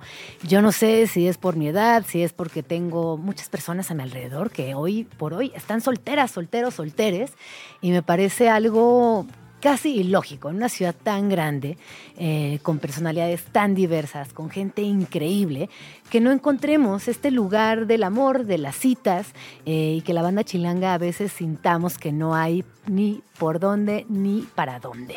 Eh, me acompaña Carmina Becerra, ella es presentadora de televisión y coach de manejo de público con más de una década de experiencia trabajando con el mundo del entretenimiento. Eh, su trayectoria es muy amplia, ha estado en Telemundo, en Univisión y hasta su nuevo proyecto Free Your Voice, una iniciativa que busca fomentar la autenticidad y la expresión libre de las personas. Y hoy estamos aquí para hablar de Sexico City. Bienvenida, ¿cómo estás? Gracias, súper emocionada. Pues sí, como dices que que hay muchos solteros. O hay mucha soltería. incluyéndome a mí. hay mucha soltería en esta ciudad. Sí, oye, pues justo eso es lo que queremos cambiar. Queremos que se enamoren. ¿Y cómo le vamos a hacer para que esto suceda? Pues fíjate que lo que notamos es que la gente ya está como cansada de las aplicaciones, ¿no? De Bumble y de, de Tinder y así Y después de la pandemia como que vemos que la gente quiere conectar presencialmente, quieren eh, conocerse, verse a los ojos, porque estuvimos mucho tiempo separados, ¿no? Entonces de ahí surgió Sexico City y en cuanto empezamos a compartir esta idea, a todo mundo le encantó y no te imaginas la cantidad de concursantes. A ver, todo ¿qué es Sexico quiere- City? Cuéntanos bien para entender y también que tomen notas si les interesa. Sí, pues es un live blind dating show, o sea que a los concursantes les tapamos los ojos, sale la- san- salen al escenario y ahí justo les sale un chico primero, le sacamos una chica, los dos tienen los ojos tapados, la audiencia puede participar, mandar preguntas, es interactivo. O sea, es una puesta en escena perform- cercana al performance o cómo la definirías? Pues lo, lo mezclamos como encontrando amor enfrente de audi- audiencia. Pero entonces, a ver, yo, yo estoy, imagínate que yo llego. Sí, entonces tú me, me- me llegas. tapan los ojos. Te sentamos, te hacemos preguntas. ¡Ah! ¡Qué Oye, ¿cuál es tu cita amorosa ideal, no? ¿Qué estás buscando en una pareja? Eh, ¿qué, qué tan aventurera eres en la cama, no? Hacemos preguntas así para que la audiencia conozca al concursante y ellos mismos también entregan preguntas, ¿no? Entonces ya ahí las podemos leer en el escenario y luego ya te sacamos a un chico, le hacemos preguntas a él, se hacen preguntas ustedes y votan, sí o no. Y a ver si sale ahí un match y pues nuestra meta es que salgan en una cita amorosa, ¿no? Eso, eso está, está interesante también por eh, este, este formato de regresar a lo presencial. Oye, cuéntanos, esto sucede en la teatrería, En la en teatrería. la colonia Roma. sí. ¿Cuántas funciones van a dar? Eh, ¿Quiénes pueden participar? ¿Ya tienen preseleccionadas a las personas que van a estar en estas cinco funciones o hasta dónde está el proyecto hoy por hoy? Tenemos cinco funciones en esta temporada, terminamos en noviembre. El siguiente es el 27 de septiembre, en dos semanas, es en español. Vamos turnando español, inglés. ¿Y por qué? español, ¿Por inglés. qué, por qué bilingüe? Porque una de nuestras metas es que, que la- los extranjeros y los mexicanos se unan.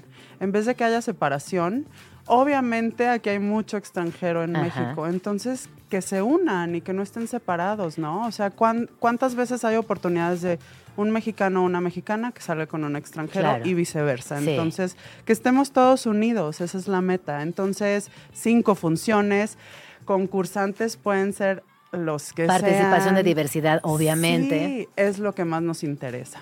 Y pues podemos mandar el link de los concursantes, pueden aplicar quien sea, ahí vamos escogiendo, tenemos una lista, pero pues ustedes apúntense porque queremos que todos participen, encuentren amor. Y también algo que es muy importante para nosotros es que se liberen. O sea, aquí hay muchos tabús, sobre todo en México, de hablar de sexualidad.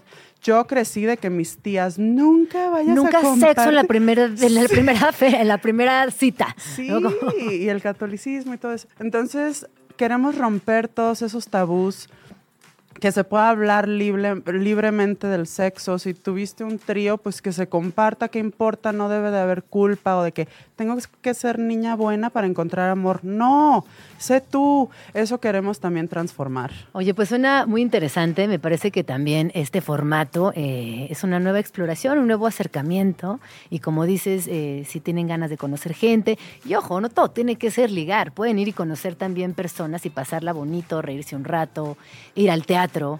eh, Justo. Ser parte de una comunidad nueva. Justo, y después tenemos un como mixer, un- una, una fiestita en donde se pueden seguir conociendo personas. O sea, no solamente se enamoran en el escenario, sino también después.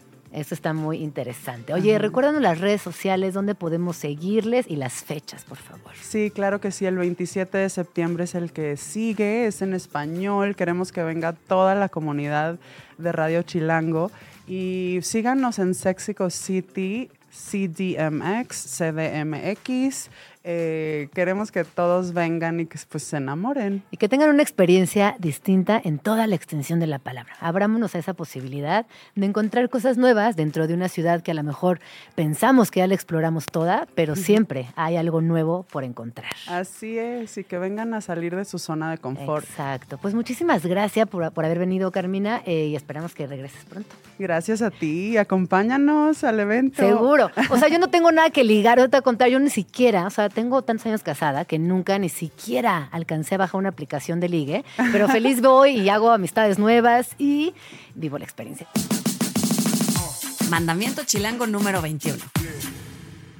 No importa si vas a Xochimilco o a Santa Fe, al poniente o al oriente. Siempre que salgas en esta ciudad, deberás hacerlo con horas de anticipación, porque toda persona chilanga sabe que la Ciudad de México está a tres horas de la Ciudad de México. Son las 12 con 20 minutos. Oigan, eh, claro que en estos días la conversación ha estado muy centrada en vidas en otros planetas. Eh, por ayer, ayer vimos por ahí, perdón, ayer vimos a Jaime Maussan incluso presentando ciertos testimonios físicos de vida en otros planetas. Yo les quiero platicar de la revista de la Universidad de México que justamente este mes aborda el tema extraterrestre. Así está en la portada y dice, ¿cómo surgió el universo? ¿Es posible la vida en otro planeta? ¿Qué es la antimateria? ¿En qué consiste el proyecto Colmena? ¿Cómo nacen y mueren las estrellas? Y les quiero leer rápidamente un fragmento de la carta editorial escrita por su directora Guadalupe Nettel, que me parece que es eh, muy interesante y que es una invitación extensa a que nos adentremos en este número de la revista de la universidad. Y dice así. Fuera de la ciudad, ya sea en el desierto, en algún bosque o cerca del mar, cuando levantamos la cara y vemos la multitud de estrellas que iluminan la bóveda celeste, surgen las preguntas que ya nos hacíamos en la infancia sobre lo que hay alrededor de nosotros y nuestro papel en el cosmos. Hace cientos de años, algunas mentes brillantes demostraron que la Tierra no era el centro del universo y que, contrariamente a lo que se pensaba, el Sol, dorado protagonista de los mitos fundacionales de muchas culturas, no gira alrededor de ella. Esta certeza trajo consigo un cambio de paradigma que arremetía contra los textos religiosos de Occidente, cuestionaba el poder de la Iglesia e inauguraba la era moderna. Para decirlo en pocas palabras, la astronomía, por lejana y abstracta que pueda parecernos, es capaz de revolucionar por completo las mentalidades. Y la carta editorial sigue y cierra con esta pregunta que me parece increíble. ¿Estamos solos en el universo? Es una pregunta que aparece sin cesar entre las líneas de estos artículos. Seguramente tú también te la has formulado. Esperamos que este número te aporte algunas respuestas y a la vez despierte y expanda tu curiosidad. Les voy a compartir ahorita el link porque de verdad me parece poético, me parece fascinante hablar de las estrellas, entender nuestro papel y rol en este universo eh, desde la filosofía, desde la investigación científica, comprobando leyes de la física, eh, porque muchas veces confirmamos pero también negamos estas especulaciones teóricas. Eh, yo creo que todas las personas que habitamos este, este planeta tenemos a veces teorías esperanzadoras, otras realistas, otras muy delirantes, y siempre es un eh, como ir y venir eh, tratando de, de, encontrarnos, ubicarnos. Y yo de verdad ayer que, pues que veía toda esta conversación y que además, obviamente a lo largo de la historia de la humanidad, ha sucedido eh, en, culturas ancestrales, ayer lo mismo Jaime Maussan, pero hace unas semanas en el Capitolio en Estados Unidos, en fin, es eh, interminable y creo que este, este número de la revista de la universidad nos va a ayudar y acompañar también a escenificar estas proyecciones propias del futuro, que a veces hacemos a título personal, pero que muchas veces también desde lo colectivo. Vamos tranqui. Regresamos. you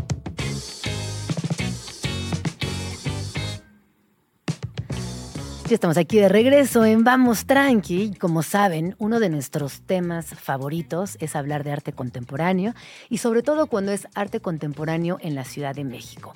El día de hoy me acompaña Virginia Roy. Ella es curadora de la exposición, eh, híjole, de la exposición más bonita que he visto en mucho tiempo de Francis Sales, que justo está por tener su cierre este fin de semana en el MUAC. Ella es licenciada en Historia del Arte por la Universidad de Barcelona.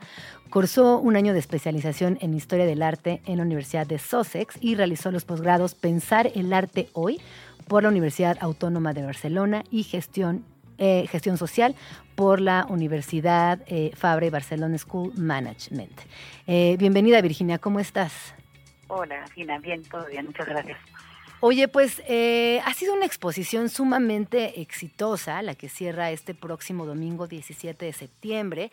Eh, ayer leía que al corte de agosto más de 57 mil personas habían visitado la muestra. Eh, cuéntanos cómo ha sido este proyecto y, y, y, también que nos hagas una invitación a que quienes no hayan podido asistir se den una vuelta este fin de semana por el MUAC.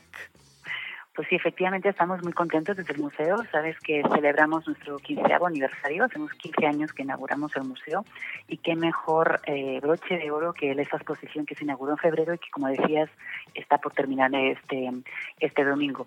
Es una muestra que recoge la serie de juegos de niños de Francis Alice, este artista virgo-mexicano, y son diferentes juegos que juegan los niños en el espacio público en diferentes lugares del mundo. Un poco el objetivo del proyecto es entender cómo realmente está desapareciendo el espacio público con las cuestiones de la tecnología, los videojuegos donde los niños ya están completamente inmersos en la pantalla, con uh, las, eh, las, digamos, eh, las cuestiones urbanísticas ¿no? afectan también los cambios de la ciudad y cómo todos los juegos que sucedían en el espacio eh, público están desapareciendo. Entonces, a modo casi de compendio, de registro, de archivo, lo que ha hecho Alice es filmar a diferentes niños jugando en diferentes lugares del mundo y hablar justamente de esta idea de qué nos aporta el juego, ¿no? qué, qué hay de propio, de característico, de autorregulación, de negociación en este juego. Entonces veremos juegos, obviamente está México, está el Congo, está París, está Venezuela, en muchos lugares del mundo donde los, los, niños lo que hacen es jugar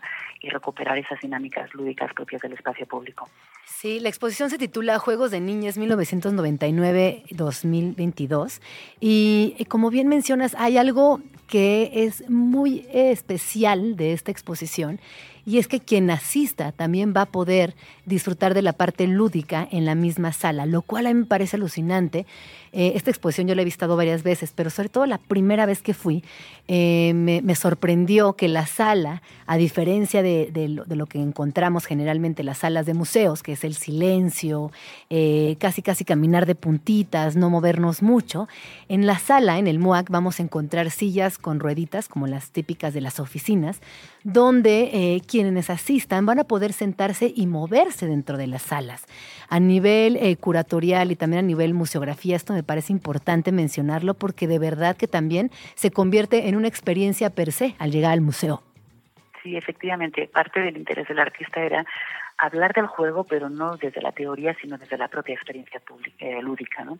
Entonces, como dices, la, sobre todo la, exposición tiene tres partes, pero la primera, que es la más grande, hay una voluntad de crear casi un patio de escuela donde se mezclan los sonidos, las geografías, los juegos, ¿no? Una cosa muy ruidosa. Ajá. Y donde el público puede ir transitando, como explicabas, con diferentes sillitas que hacen trenes, hacen, ¿no? Eh, hacen aviones, ¿no? Eh, pueden pasar por los diferentes juegos y habitarlos de otra manera diferente. Tú eh, platicabas hace unos minutos que quizás, y sobre todo después de pandemia, se hizo más evidente la, los pocos espacios de eh, los espacios públicos, lúdicos, los espacios para recuperación de sociedades infantiles. Hoy eh, las pantallas, la inseguridad en algunos países, hay, hay, hay, un extremo que, que, que, limita mucho a las infancias y es el extremo del adultocentrismo, ¿no? que los vamos orillando y limitando únicamente a ciertas prácticas que las personas adultas decidimos. ¿Tú qué dirías eh, de esta crisis de juego en espacio público o qué te deja esta exposición como reflexión eh, al término de, de, esta muestra? Sí, efectivamente, algo que cuenta el propio artista es que los adultos nos relacionamos hablando y que la manera de relacionarse entre ellos de los niños es a través del juego, es su manera de conectar con la sociedad, de conectarse entre ellos, ¿no? Y que si les sacamos ese espacio de convivencia, de encuentro, pues eso, sacamos su manera de relacionarse. Entonces, un poco lo que propone la exposición es hablar de ese, esa dinámica propia del juego que, con su capacidad imaginativa, propositiva, negociadora, ¿no? Y también pensar en, esta vida cotidiana como una experiencia compartida significativa. Eh, yo pienso en nuestra propia infancia, cuando todavía podíamos salir a las calles a jugar, por ejemplo, o cuando nuestras mamás nos dejaban en, un, salón de clases y teníamos total libertad.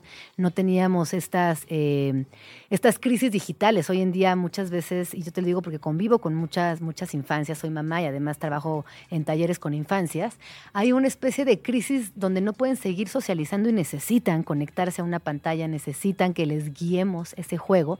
Y una de las grandes eh, virtudes de esta exposición es que nos regresa a ese lugar donde las personas adultas fuimos niñas y podemos reconciliarnos, por un lado, con nuestra parte lúdica, pero también eh, regresar y experimentar el juego desde otro lugar, como eh, recurrir al juego también como una estrategia para convivir mejor, para vincularnos emocionalmente, para eh, hacer red social sin necesidad de estar conectadas a nada. Sí, efectivamente, uno de los logros yo creo que del proyecto y la verdad ha sido muy bonito ver el museo tan vivo de familias, de niños, ocupándolo de una manera tan diferente y tan vital, ¿no? Ha sido la capacidad empática que genera el proyecto, ¿no? Cómo nos conectamos con esa experiencia que se está presentando en la sala de exposiciones, con esos juegos, con nuestras memorias eh, de cuando éramos niños, de las que somos mamás también, de las que nuestros hijos cómo juegan. Tristemente, porque la verdad es una tristeza que se vaya esta exposición tan genial, llega a su fin. Eh, ¿Alguna recomendación, horarios en los que nos recomiendes llegar? Eh, ¿Habrá alguna, algún evento especial por la clausura? Compártenos, por favor. Mira, vamos a estar abiertos, aunque sea, el, digamos, los festivos, el 15 y 16, el museo va a estar abierto los tres días, de 11 a casi 6 de la tarde, y a partir del domingo hay dos por uno. Pues ahí está toda la información. Recuerden que también eh, pueden visitar las redes sociales del museo o el sitio cultura.unam.mx, ahí viene toda la información del MUAC, o en el mismo sitio del museo, eh, que ahora se los digo, que es eh, muac.unam.mx. Ahí van a poder encontrar todos los detalles, toda la información de esta exposición. Y recuerden que además Francis Alice vive y tiene una cercanía importante con la Ciudad de México. Entonces, cuando estén ahí, van a reconocer también muchas prácticas eh, domésticas infantiles cotidianas de la Ciudad de México porque están ahí presentes y predominantes a lo largo de la exposición. Eh, pues muchísimas gracias eh, por tu tiempo, Virginia, y ojalá que pronto podamos seguir conversando de exposiciones en el MUAC y aquí en la Ciudad de México. Gracias a vosotros, Gina, y animar a, a los mexicanos a poder visitar la muestra, que efectivamente ya le queda muy poco y es una experiencia inolvidable. Inolvidable en toda la extensión de la palabra. Cuídate mucho, Virginia, un abrazo. Un saludo. Escríbenos en Twitter, o Twitter, o X, o X, o como le quieras llamar. Arroba Jim Jaramillo y arroba chilango.com. Uso el hashtag Vamos Tranqui. Ya estamos aquí de regreso cuando son las 12 con 39 minutos y bueno, ya escucharon eh, que va a estar la exposición de Francis Alice este, hasta, este fin de semana en el MUAC.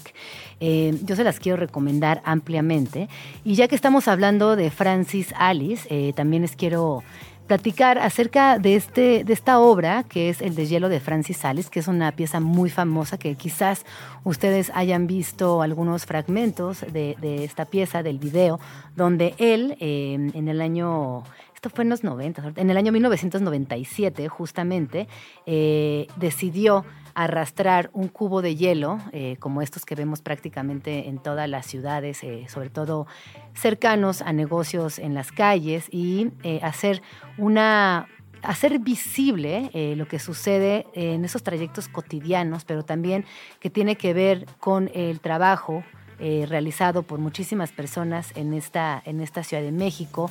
Eh, esta pieza es muy compleja porque mediante este movimiento artístico, que es eh, prá- prácticamente caminar y caminar y caminar, utiliza al hielo como un vehículo para entender en el sentido metafórico, pero también físico, eh, el proceso de lo que sucede a lo largo del día con un trabajo muchas veces no remunerado de la forma que debería estar. Eh, esta pieza además ha, ha estado en muchos museos, le ha dado prácticamente pues la vuelta al mundo, pero también a la conversación. Eh, es una, una pieza que vale muchísimo la pena que revisen y que, bueno, cuando la, la- vean también cuéntenos qué, qué les pareció, eh, qué significó para ustedes. Es una pieza que es muy profunda y que, y que en realidad eh, hay atrás, detrás de toda esta, esta manifestación, detrás de este desarrollo, detrás de todo este, este fenómeno, también existe el tema de la desplaza- de la- del, desplazamiento, por ejemplo, eh, lo que les decía, eh, considerar el trabajo como una de las prácticas más valoradas del sistema capitalismo, eh, del sistema capitalista, perdón, y que lo sitúa como un sujeto menor, ¿no? Lo, no- lo pone en segundo plano. Eh, y luego también como este bloque de hielo, en realidad interviene como una una mención a las, prácticas hipermaterialistas de la, de la modernidad. Así que bueno, y le- véanla, léanla, tiene que ver con condiciones climáticas, tiene que ver con el movimiento, es una, es una reflexión que quizás de entrada pareciera superficial, pero que tiene que ver con condiciones de vida, que tiene que ver con el resultado de un sistema que a veces es muy siniestro, tiene que ver con energía, tiene que ver con ciudad. Y bueno, repito, Alice, Francis Alice es una persona que ha trabajado mucho con la Ciudad de México. Perdidas, dos, tres. Perdidas, perdidos, perdides. En la traducción, cuando los diccionarios simplemente no alcanzan. Backpfeifengesicht.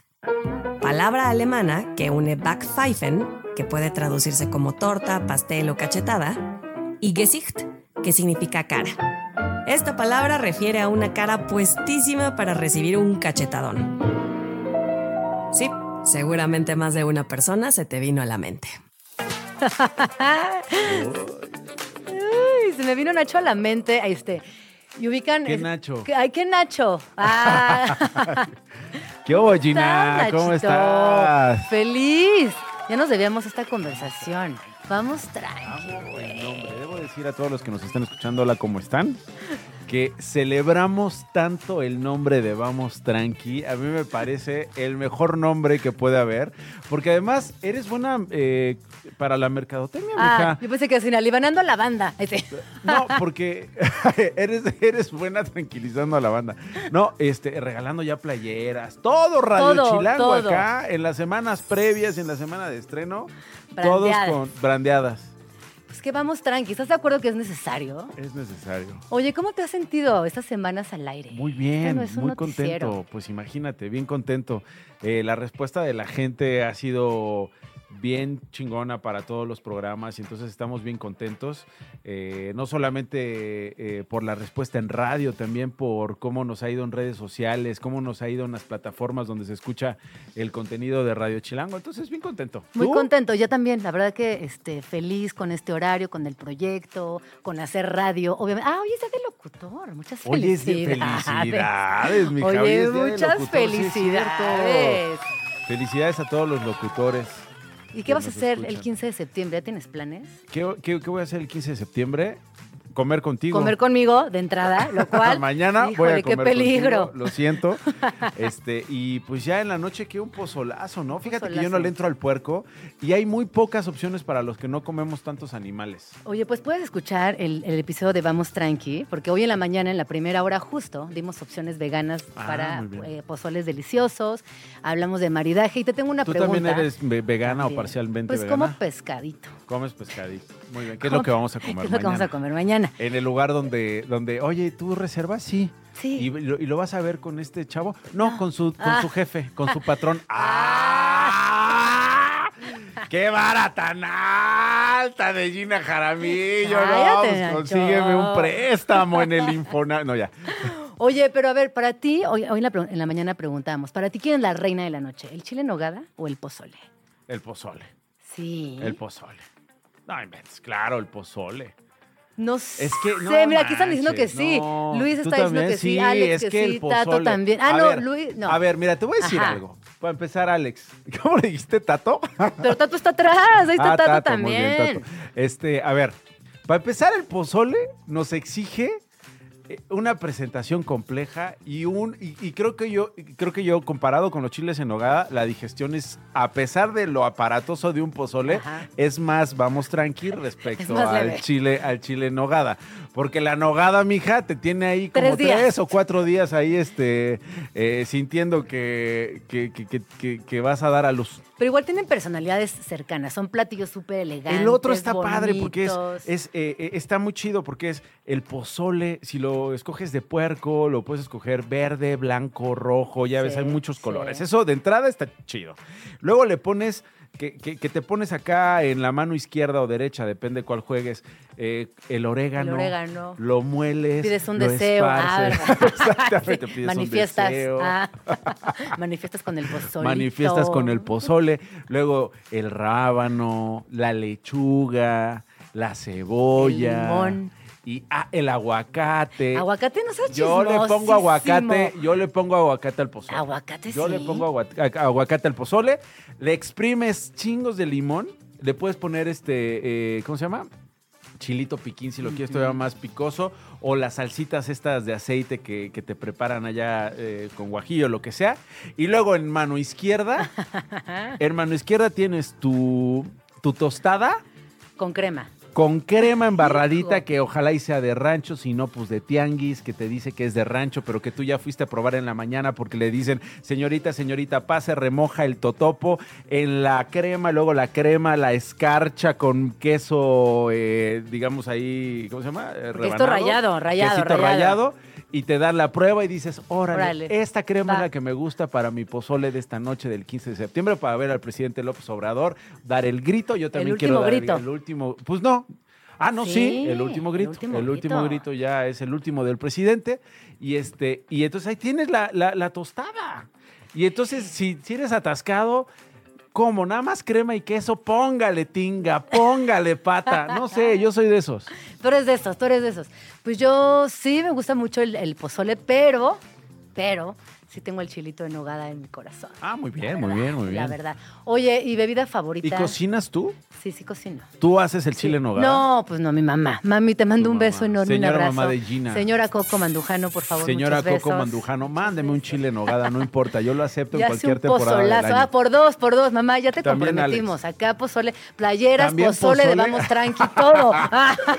Señora, su hija nos ha obligado a muchas cosas. Por favor, compénsenos con un platito de pozole. Oye, ¿y el pozole también le queda rico a tu mamá? Delicioso, ¿De qué color? rojo. Rojo. Pozole Pues es que colorado. el pozole pues tiene que ser rojo, ¿no? Aunque quienes nos ven, eh, quienes nos ven. Y también quienes nos ven, pues nos están viendo acá, quienes nos escuchan en Morelos y en Guerrero, pues es blanco y sabe Ajá. delicioso. A mi mamá le queda blanco delicioso. Mami, Pues ahí también está. te mando un Mamita beso. también, ¿cómo llama tu mami? Rocío, Rocío, besote. Rocío, muchos besos a, la- a las mamitas, a las jefasas de vida. A Oye, a ver, ¿y bebida favorita para este día? ¿Cuál dirías que es tu bebida Definitivamente no soy de tequila, soy más de mezcal. favorita? Sí. Y sí, cervecita. Pues digo, pues Cerveza, para ajá. asuntos mexicanos, pues sí, cervecita. Ándale, mira. ¡Ay, espumosa! Bien, échale un poquito más, Alex. ¡Ándale! Ah. ¡Ay, que se chorre! Eso, eso, ahí, ahí nomás, ya. Ya, porque si no vamos a manchar aquí. A ver, déjame, le doy un trago. Ahí está. Te quedó re buena, Alex. Oye, ya me voy, tengo que Vámonos, trabajar. Vámonos. Los dejo con Nacho Lozano. Escuchen, esto no es un noticiero. Nos escuchamos mañana en punto de las 11 de la mañana. Mi nombre es Gina Jaramillo y pásenla bonito. Gracias. Ya nos vamos, pero nos escuchamos mañana aquí en tu oasis favorito de las mañanas. Vamos tranqui. Con Gina Jaramillo en Radio Chilango.